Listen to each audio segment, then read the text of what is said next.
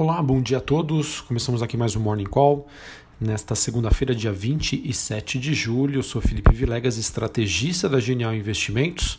Nos caminhamos aí para a última semana do mês 7 de 2020 e uma semana que promete ser bastante agitada. Bom, a, após alguns dias de realização de lucros que a gente observou na semana anterior, os ativos de risco estão abrindo essa semana em um tom um pouco mais positivo o dólar segue em baixa, enquanto, enquanto o S&P futuro avança. É, na Europa nós temos as ações da EasyJet, a Ryanair e a ING, evitando uma maior alta do principal índice europeu, após a decisão do Reino Unido de colocar em quarentena os viajantes que retornaram da Espanha. Isso porque novos surtos de vírus emergiram na China e até mesmo na Espanha, embora o número de casos tenha caído nos estados da Califórnia, Flórida e, e em Nova York. Então a gente ainda tem um cenário bastante misto, com países ainda enfrentando uma segunda ou primeira onda de contaminações. É, apesar disso, nós temos hoje também destaque né, para ações de países emergentes, que tem a primeira alta em quatro sessões, ou seja, essas ações que sofreram bastante na semana passada e nesta segunda-feira apresentam uma recuperação. Em relação às commodities, o petróleo WTI tem uma leve baixa, mesmo assim ele mantém-se é, no patamar dos 41 dólares o barril e os metais industriais sobem em Londres, enquanto o minério de ferro recua após a redução da demanda chinesa por aço. Bom, pessoal, digamos que a preocupação dos investidores com a economia global e as expectativas de que a reunião do FONC, né, do Comitê de Política Monetária, possam reforçar uma perspectiva dovish para o dólar, não, de, não para o dólar, não, perdão, né, dovish para a decisão de política monetária. Quando a gente fala dovish, estamos querendo dizer de juros baixos. E isso faz com que a gente tenha essa pressão, dólar para baixo e metais preciosos para cima. Tá? Daqui a pouco a gente vai falar um pouquinho mais sobre o ouro. Além disso, é, falando né, sobre o calendário da semana, que segue bastante importante, essa decisão aí do FONC, Comitê de Política Monetária nos Estados Unidos, acontecerá na próxima quarta-feira. Investidores então estarão atentos aos novos passos de política monetária.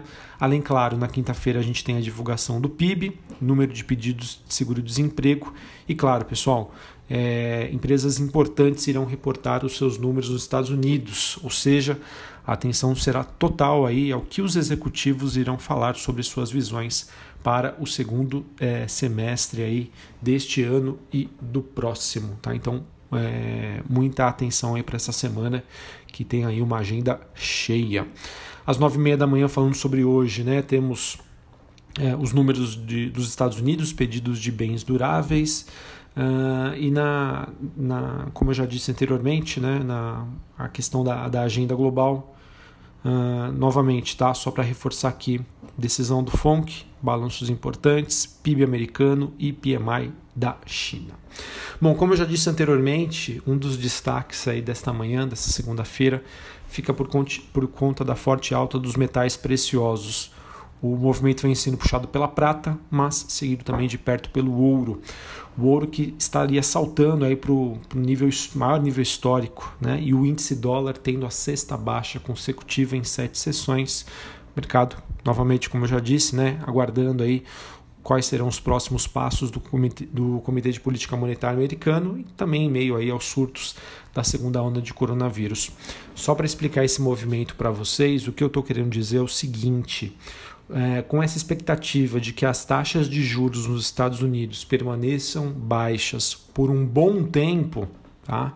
que é o que a gente chama aí de uma política monetária dovish, é, isso acaba incentivando né, que investidores, é, ao passo em que nós ainda temos um cenário super né, complicado de imprevisibilidade, é, ainda ondas, né, segundas ondas de, de, de coronavírus, e isso acaba estimulando para que investidores saiam né, de, de, de posições em economias desenvolvidas, como títulos da dívida, moeda, para ir atrás de ativos de metais preciosos, como por exemplo o ouro e a prata. Qual que é a grande questão, pessoal? O ouro e a prata ele não traz nenhum rendimento para o investidor. O que vai determinar o preço e, uma, e um retorno sobre esses ativos é é, é a questão de oferta e demanda. é o preço, tá? Porque eles não pagam nada, nada, zero. Então, os investidores é, fazem a seguinte conta: poxa, ao invés de deixar meu dinheiro aqui em, em títulos da dívida americana, né? ou até mesmo comprar dólar, que eu acredito né, que é, possa entrar num, num, ciclo de baixa, né, porque para que, que eu vou enviar dinheiro aos Estados Unidos se eu posso, por exemplo, comprar ouro, que vai ter ali o, se a gente levar em consideração que o título da dívida americana não está pagando quase nada. Então essa questão faz novamente aí com que os investidores busquem por esse tipo de proteção, além claro, né? Se tudo der errado, é uma demanda por ouro e prata pode continuar a ser grande. Essa movimentação, pessoal, não é novidade. Eu já venho trazendo aqui para vocês há algum tempo e a gente começa aí a ver é, que esse movimento se torna cada vez mais forte, tá bom? Então, é, novamente, né, eu sei que estou sendo muito repetitivo aqui, é porque realmente tem bastante coisa. Mas o que, que a gente deve ficar atento essa semana? Tá? Então, noticiário, é, noticiário corporativo não. Dados de balanço, reunião do FONC, Comitê de Política Monetária, e também, pessoal, vamos ver se é, sai finalmente aí um pacote fiscal americano, né? Que sem sombra de dúvida também deve ser um evento que pode mexer com as bolsas globais nessa semana. Apenas para recordar, os Estados Unidos criaram né, essa rede de proteção social para a população americana, né, onde cada desempregado recebeu 600 dólares por semana. 600 dólares por semana. É, se você multiplica isso aí por 4, dá quase né, 2.500 dólares por mês. Tem muita gente que nunca é, chegou a ganhar isso né, e agora está com um bom salário, além, claro, do seguro-desemprego básico. Então, esse programa ele evitou né, com que o americano médio perdesse a renda durante a crise e, e ajudou, né, sem sombra de dúvida, na manutenção do consumo e a sustentação do crescimento do país é, nos últimos três meses. E qual que, é, qual que é a grande questão? Porque é o que eu acredito que deva trazer um grande impacto, porque esse programa irá vencer ao longo desta semana. E sem um novo pacote fiscal, né, isso poderia trazer consequências desastrosas para a economia e os mercados americanos e, claro, né, para os mercados de todo o mundo. Ontem à noite a gente já viu o governo americano e o Partido Republicano anunciarem um acordo preliminar para esse novo pacote mas ainda nada definido. Então os mercados ficam no aguardo, esperam uma definição sobre isso. Acredito que com esse otimismo de hoje os mercados aguardam, não esperam que, que isso, isso seja aprovado. Talvez o que pode surpreender é o tamanho desse pacote que vai ser aprovado agora, beleza? Bom, é, só para finalizar aqui, a gente também teve dados é, da Alemanha, né, o índice IFO, que é um dos principais indicadores de confiança de toda a Europa, ele que apresentou uma recuperação em V né? É, mas, como todos já sabem, o que a gente vem, na verdade, comentando aqui é que espera-se né, que agora as recuperações elas sejam heterogêneas, né? ou seja, numa primeira fase a recuperação em V e depois cada setor ou cada país pode apresentar uma recuperação distinta. Bom, falamos sobre o clima político aqui eh, no Brasil agora. Tá? Para toda segunda-feira a gente traz um destaque do que deve acontecer, do que pode acontecer na semana. Bom, a gente tem a expectativa então de retomada das discussões da reforma tributária na comissão mista do Congresso. É, de acordo com o líder é, do governo no Congresso, Eduardo Gomes, os trabalhos da comissão devem ser concluídos entre setembro a outubro e depois a proposta segue para exame na comissão especial da Câmara. É, a pauta do Senado está dominada aí por medidas provisórias, tá? a expectativa de aprovação dessas MPs e também envio para sanção presidencial. Que está em, em, em, votação seria o auxílio de 16 bilhões de reais para estados, Distrito Federal e municípios durante a pandemia da Covid-19 e também a MP 942, que abriu créditos extraordinários para a Presidência da República e três ministérios no valor de cerca de 639 milhões de reais. Isso foi oriundo dos cancelamentos das emendas do relator geral do orçamento de 2020. A Câmara também tem uma pauta carregada nessa semana. Os deputados podem votar é, a urgência para o novo marco legal para o setor de gás natural. Também há seis medidas provisórias, entre elas o de programa de suporte ao emprego e também uma que trata de ajuda ao setor elétrico. Queria destacar também na próxima quinta-feira a Câmara dos Deputados votando um projeto de lei que prevê o pagamento de auxílio por parte da União para o sistema de transporte coletivo nos estados e nos municípios, definindo as contrapartidas uh, às empresas do setor. Também é esperado para essa semana que duas leis importantes sejam sancionadas por Bolsonaro. A primeira que altera a regra para as assembleias gerais e empresas e uma que protege bancos de volatilidade cambial durante a pandemia. Beleza? Bom, para finalizarmos, noticiário corporativo, também tem muita coisa, vamos aqui, vamos lá. Bom, Azul e a Gol tiveram seus rates rebaixados pela S&P, é, apesar de ser uma notícia negativa esperada pelo mercado. Tá? É, mantém o, o, setor aéreo sob pressão, mas não é o que vai mudar aí o rumo dos negócios. Banco do Brasil, pessoal, na última sexta-feira, o presidente, né, agora ex-presidente Rubem Novaes, acabou entregando um pedido de renúncia ao cargo de presidente do Banco do Brasil. A saída acabou sendo motivada pelo fato do executivo entender que a companhia precisa de renovação para enfrentar os momentos futuros de inovações do sistema bancário. Ele, pelo que eu entendo, sai com as portas abertas. É, pare, me parece que ele ainda quer compor né, a equipe de Paulo Guedes, então não vejo aí sendo uma notícia aí das piores, tá? Sim, pode trazer volatilidade, pode trazer uma pressão negativa, pode, mas acredito que se a gente tiver ainda essa semana né, um nome forte, um nome que agrade o mercado para substituir Rubem Novaes, isso será, acredito eu, absorvido aí para o mercado sem maiores problemas.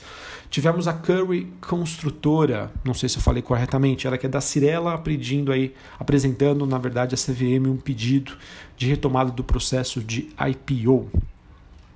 Bom, também tivemos a Calunga e a Van, né, elas que estariam conversando com bancos para fazer aí o seu processo de abertura de capital. Ah, no caso da Calunga, a rede estaria avaliando a hipótese de forma preliminar dentro aí de um plano de aceleração de investimentos após a pandemia.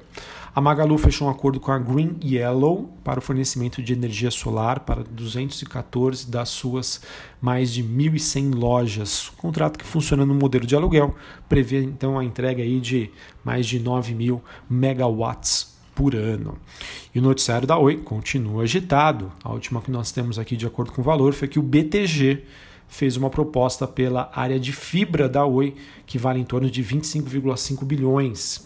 Cerca de 10 fundos de investimentos brasileiros e estrangeiros estão competindo aí por essa área de infraestrutura, que é controlada hoje pela Oi. Então, mais uma notícia positiva.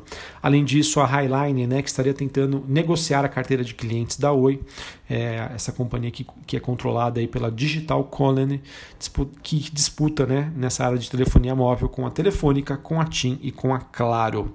E só para acrescentar aqui, a Farrell, né, que é um dos acionistas da Oi, teve um prejuízo de 1,7 milhões de euros no primeiro semestre, a empresa portuguesa que atribui os resultados a custos operacionais, é, mas mesmo assim o presidente se diz satisfeito com as ofertas pelo negócio, negócio móvel né, da operadora brasileira. Ele que segue aí, então bastante confiante de que vai dar bom. Bom, é, além disso, a gente teve a Rumo, ela que deve convocar uma assembleia para o próximo dia 11 de agosto para deliberar sobre a proposta de aumento de capital visando uma potencial captação de recursos, essa captação inclusive que pode acontecer por meio de um follow-on com esforços restritos de colocação. Então, se confirmado, obviamente o mercado já vai especular isso antes, né, vai já antecipar esse fato, será, na minha opinião, muito positivo para a companhia. Uh, também saiu uma reportagem interessante no Valor, dizendo que cresce entre os analistas as apostas em uma recuperação dos preços da celulose nos mercados internacionais. Então isso tende a ser bastante positivo para Suzano e Clabin. Fiquem de olho. É, e por fim aqui o BNDES recebeu uma proposta por 18,5 milhões, milhões não, 18,5% de ações da STT essa proposta que foi feita pela americana AS Corp, que detém hoje 61% das ações de controle, ela que se propõe a pagar 1,27 bilhões por essa participação. Tá? Além, claro, de levar a STT para o novo mercado em seis meses. Na minha opinião, foi uma proposta aí bastante atrativa. É, se a gente levar em consideração o preço que foi ofertado, oferece um upside de 10% em relação ao fechamento da última sexta-feira em relação aos preços da ASTT e uma notícia positiva, né, que deve esquentar aí mais a disputa entre a AS Corp e a Eneva. Apesar dessa proposta, de acordo com o broadcast, a Eneva ainda não desistiu. Ela ainda enxerga uma luz no fim do túnel e acredita que ainda há chances de ter sua oferta aceita pela STT. Ok?